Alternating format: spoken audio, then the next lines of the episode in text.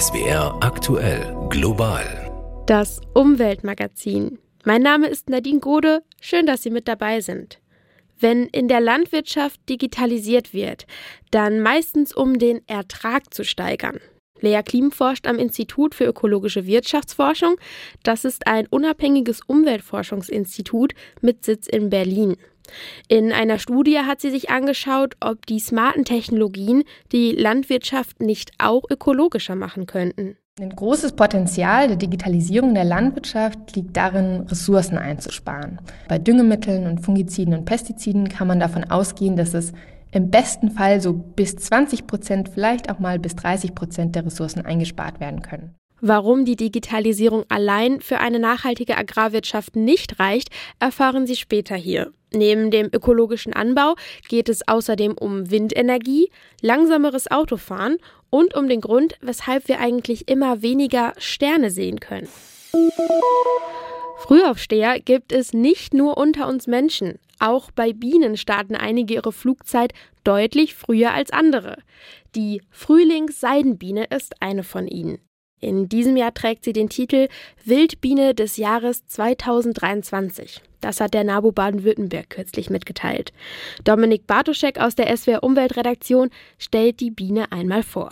Äußerlich ähnelt die Frühlingsseidenbiene der Honigbiene. Ihr Kopf und ihre Brust sind von einem dichten rotbraunen Pelz bedeckt. Schon früh im Jahr ist sie unterwegs und umkreist ihre Nester. Diese sind zum Schutz der Brut seidenartig ausgekleidet, deswegen der Name Frühlingsseidenbiene.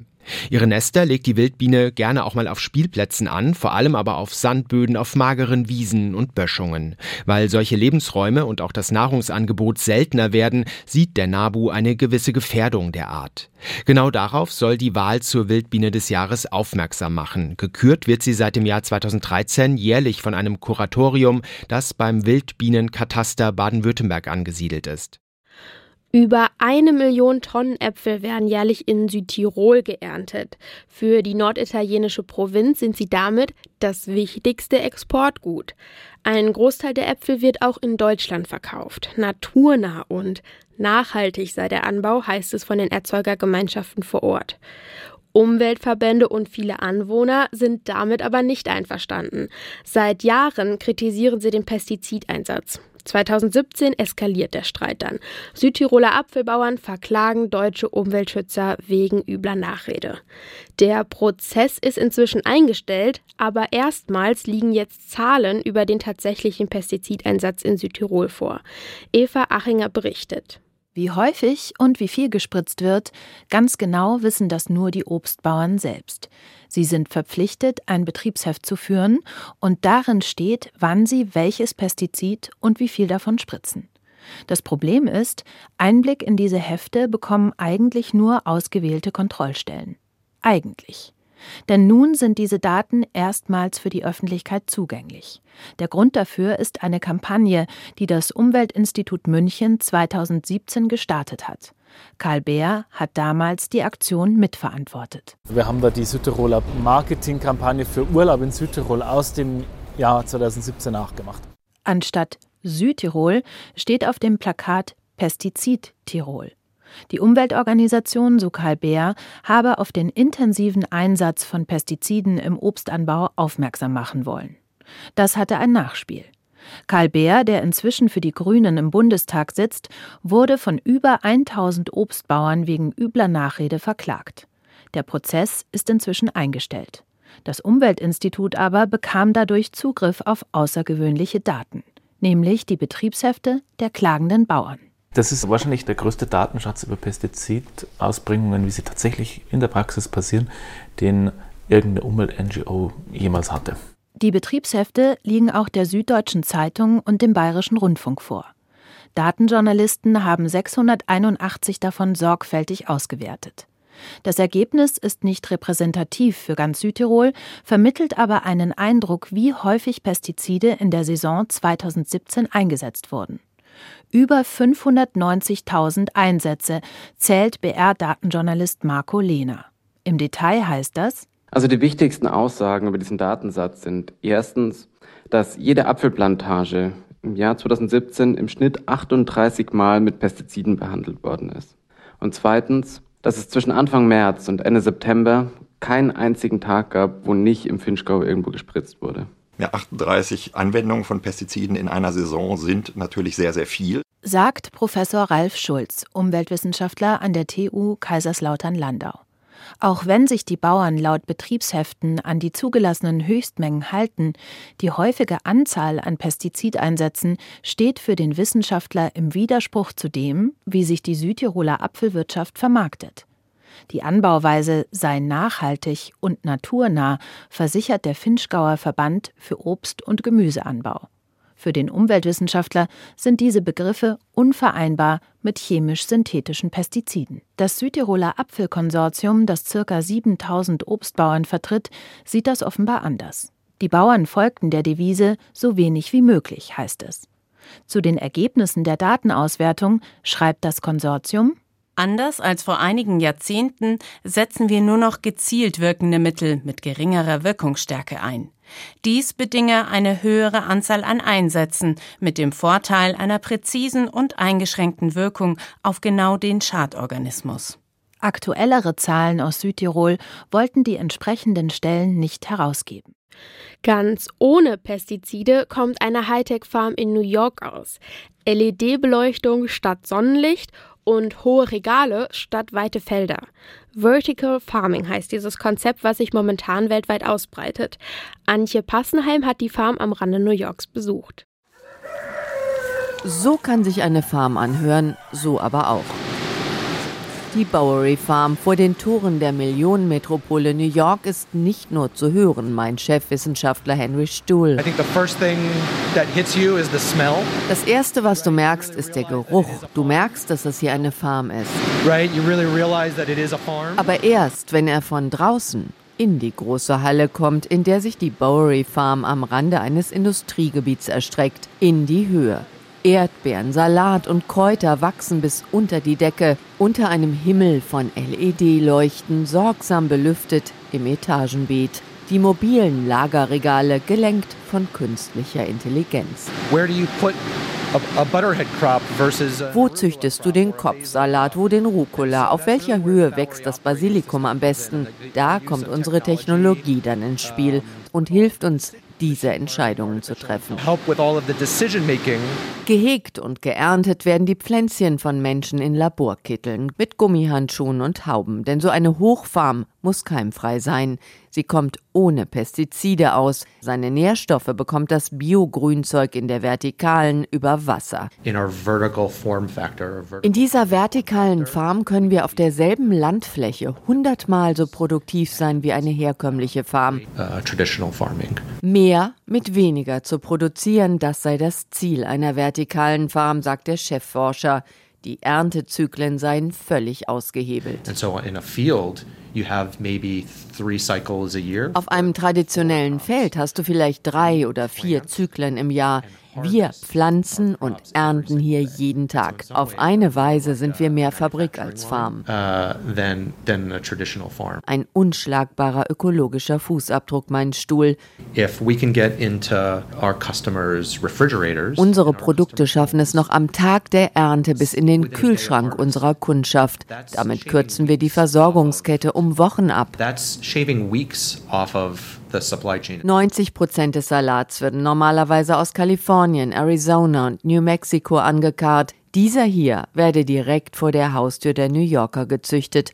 Der Markt nehme seit drei Jahren auch in Europa und Asien mächtig an Fahrt auf, sagt die Vorstandsvorsitzende des globalen Verbands für vertikale Landwirtschaft, Christine Zimmermann-Lössel. Jetzt hat man es halt viel eher nachvollziehen und verstehen können, wie wenig sicher unsere Versorgungsketten sind. Und jetzt will man lokale Produktion. Farmfabriken statt Bauernhöfe. 1935 gab es noch knapp sieben Millionen Farmen in den USA.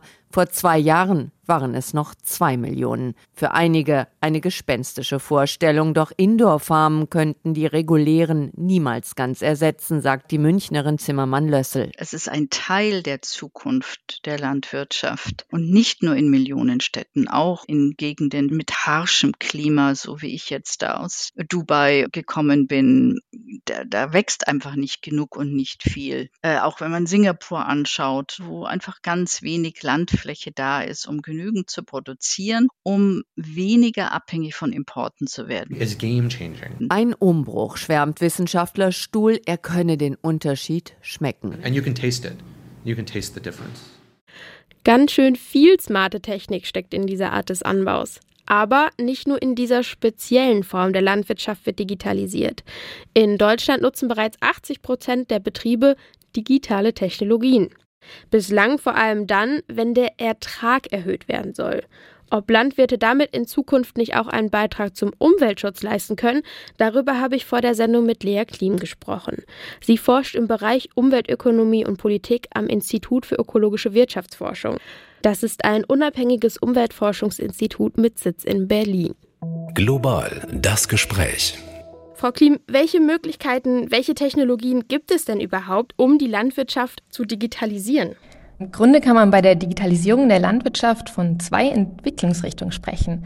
Das eine ist die digitale Nachrüstung von Technologien, die es bisher auch schon gab. Also zum Beispiel, wenn ein Traktor mit einem GPS-gestützten Lenksystem aufgerüstet wird und dann autonom fahren kann und sehr viel präziser fahren kann, als wenn er manuell gesteuert werden würde. Und die andere Entwicklungsrichtung ist die Entwicklung von wirklich grundlegend neuen Technologien, die es bisher so noch gar nicht gab. Also zum Beispiel kleine Feldroboter, die eingesetzt werden können, um manuell Unkraut zu jäten oder bei der Ernte zu helfen. Oder auch Drohnen, die übers Feld fliegen und genutzt werden können, um Pflanzenkrankheiten zu erkennen.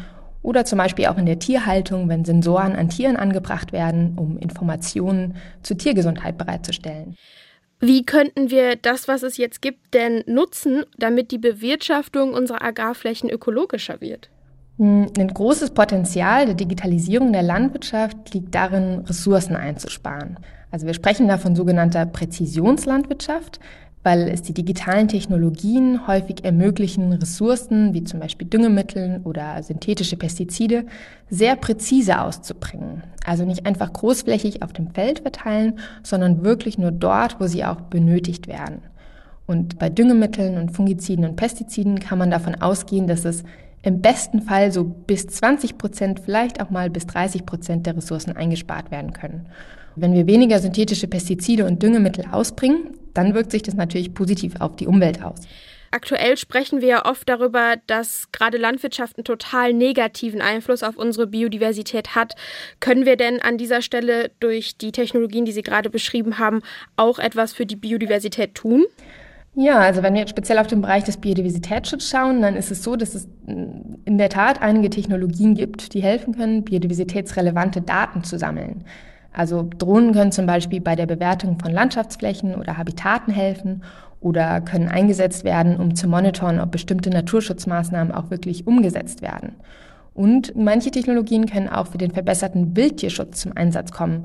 Ich glaube, das bekannteste Beispiel ist da das mit Drohnen, die mit Wärmebildkameras ausgestattet sind, dann vor der Maat, also vor dem Mähen über das Feld fliegen, um zu schauen, ob in dem Feld noch Rehkitze sind.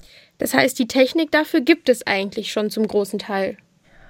Ja, viele Technologien sind noch in der Entwicklung. Also es gibt auch schon einige Technologien, die marktreif sind. Aber was wir beobachten, ist, dass es ein sehr dynamisches Feld ist. Das heißt, in der Digitalisierung der Landwirtschaft wird aktuell sehr, sehr viel investiert. Sowohl von den Firmen, die die Technologien entwickeln, als auch von landwirtschaftlichen Betrieben, die sich eben zunehmend digitalisieren.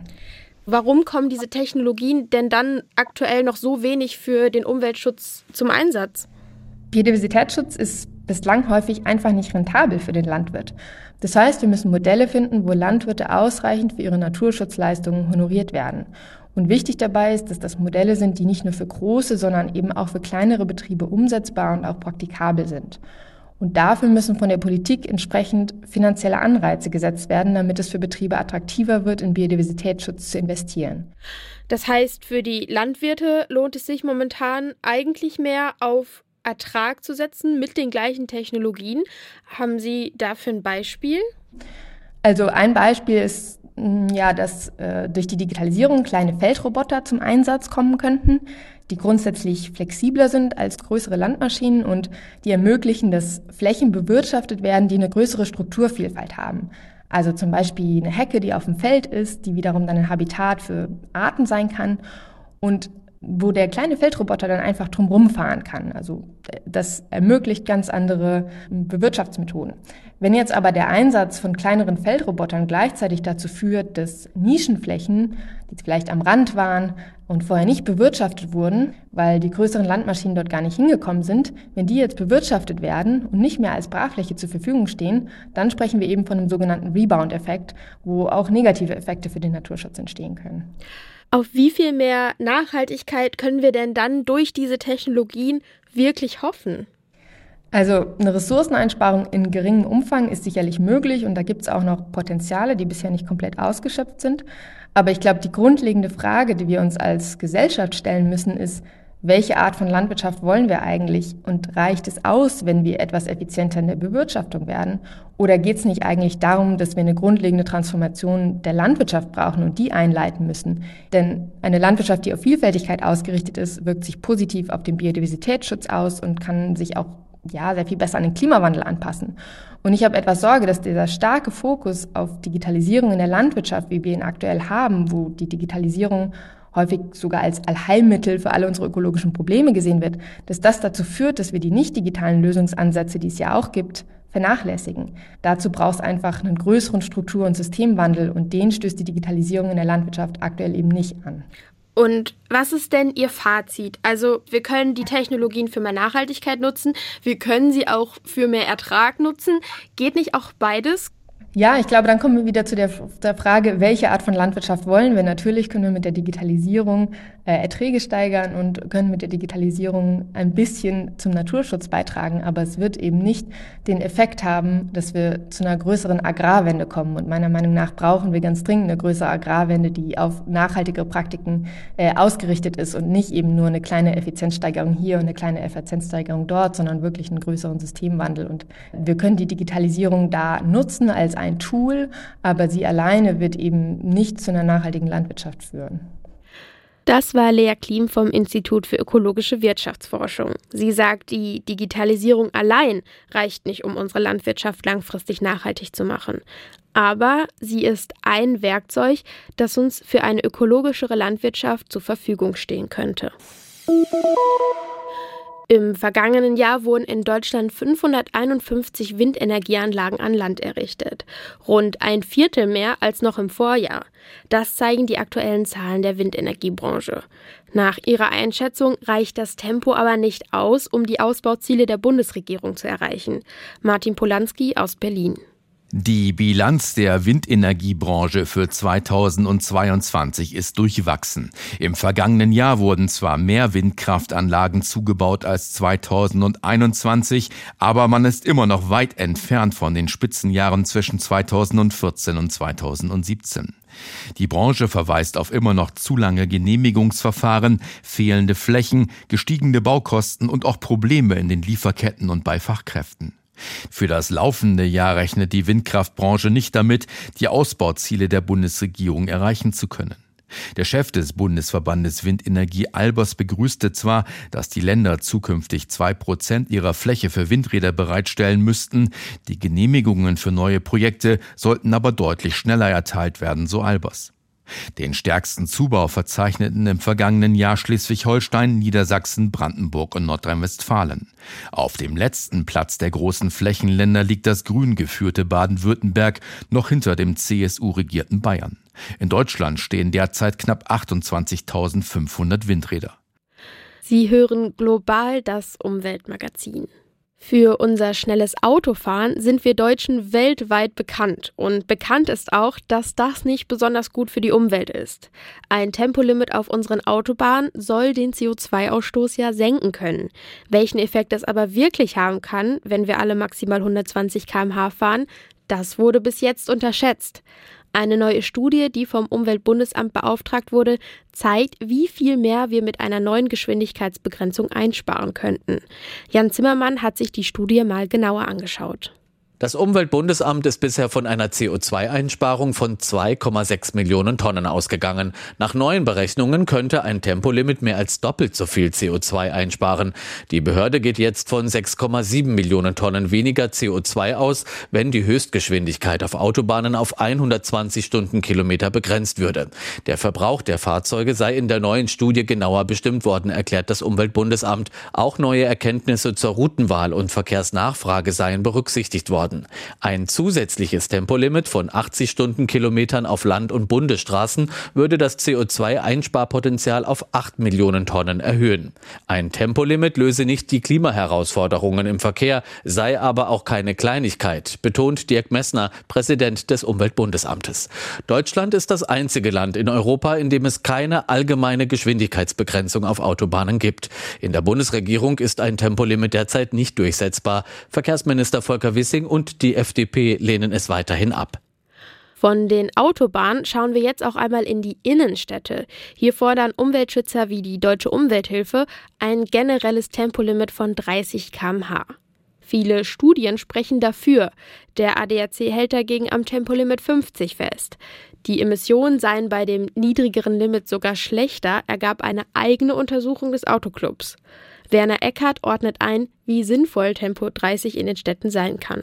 Also in der Praxis sieht es so aus, dass Tempo 30 tatsächlich wohl was bringt, auch wenn das schwer zu beweisen ist. Sowohl der wissenschaftliche Dienst des Bundestags als auch das Umweltbundesamt haben sich da die Zähne schon dran ausgebissen. Es kommt darauf an, was man misst.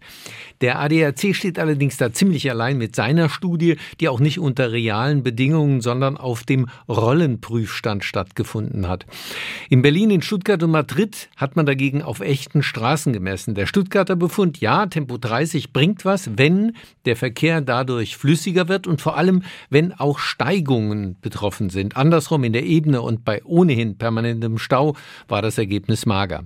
In realen Messungen in Berlin ist der Stickoxidwert zum Beispiel an Straßen, die ein schärferes Limit gekriegt haben, um 6 bis 12 Mikrogramm zurückgegangen. Das ist spürbar und hat in vielen Fällen geholfen, den Grenzwert von 40 Mikrogramm einzuhalten. In Madrid bei Testfahrten im echten Verkehr ist der Verbrauch massiv gesunken und sind praktisch alle Schadstoffe um ein Viertel niedriger gewesen. Und dann muss man ja sehen, Stickoxide und Feinstaub sind nicht alles, auch Lärm und Unfälle richten Gesundheitsschäden an. Und da ist die Lage noch klarer, langsamer ist sicherer und auch leiser. In Mainz zum Beispiel ist der durchschnittliche Lärmpegel nachts um drei Dezibel gesunken an der Rheinstraße. Vor allem die Zahl der besonders stressigen, lauten Einzeldurchfahrten, die ist um 40 Prozent zurückgegangen. Tempo 30 beschert vielen da eine gute Nacht. Auch mit einer hellen Nacht sind wir in Deutschland zunehmend konfrontiert. Die Lichtverschmutzung am Nachthimmel ist nämlich stärker als bisher angenommen. Zu diesem Ergebnis kommt eine Analyse, die jetzt das Fachmagazin Science veröffentlicht hat. Dazu wurden etwa 50.000 Menschen nach ihrer Beobachtung gefragt, vor allem in Nordamerika und Europa. Aus der SWR Umweltredaktion Sabine Stör. Die Analyse zeigt, dass mit bloßem Auge immer weniger Sterne am dunklen Himmel zu erkennen sind. Besonders alarmiert sind die WissenschaftlerInnen vom Geoforschungszentrum Potsdam und Ruhr-Uni Bochum davon, wie schnell diese Entwicklung fortschreitet und bezeichnen sie als dramatisch. Die künstliche Aufhellung des Nachthimmels, etwa durch Straßenbeleuchtung, beleuchtete Gebäude oder digitale Werbeflächen, nimmt in Europa um durchschnittlich 6,5, weltweit um fast 10 Prozent im Jahr zu. Demnach würde ein Mensch, der zu seiner Geburt derzeit noch 250 Sterne sieht, zu seinem 18. Geburtstag nur noch 100 davon erkennen können.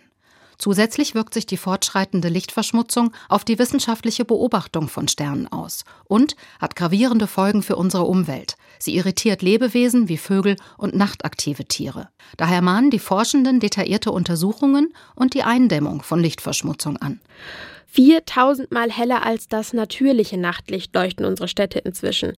Dass wir dadurch immer weniger Sterne sehen, hat ein Experiment unter der Leitung des Deutschen Geoforschungszentrums in Potsdam gezeigt. Und damit endet das Umweltmagazin Global für heute. Am Mikrofon verabschiedet sich Nadine Gode. Tschüss und machen Sie's gut.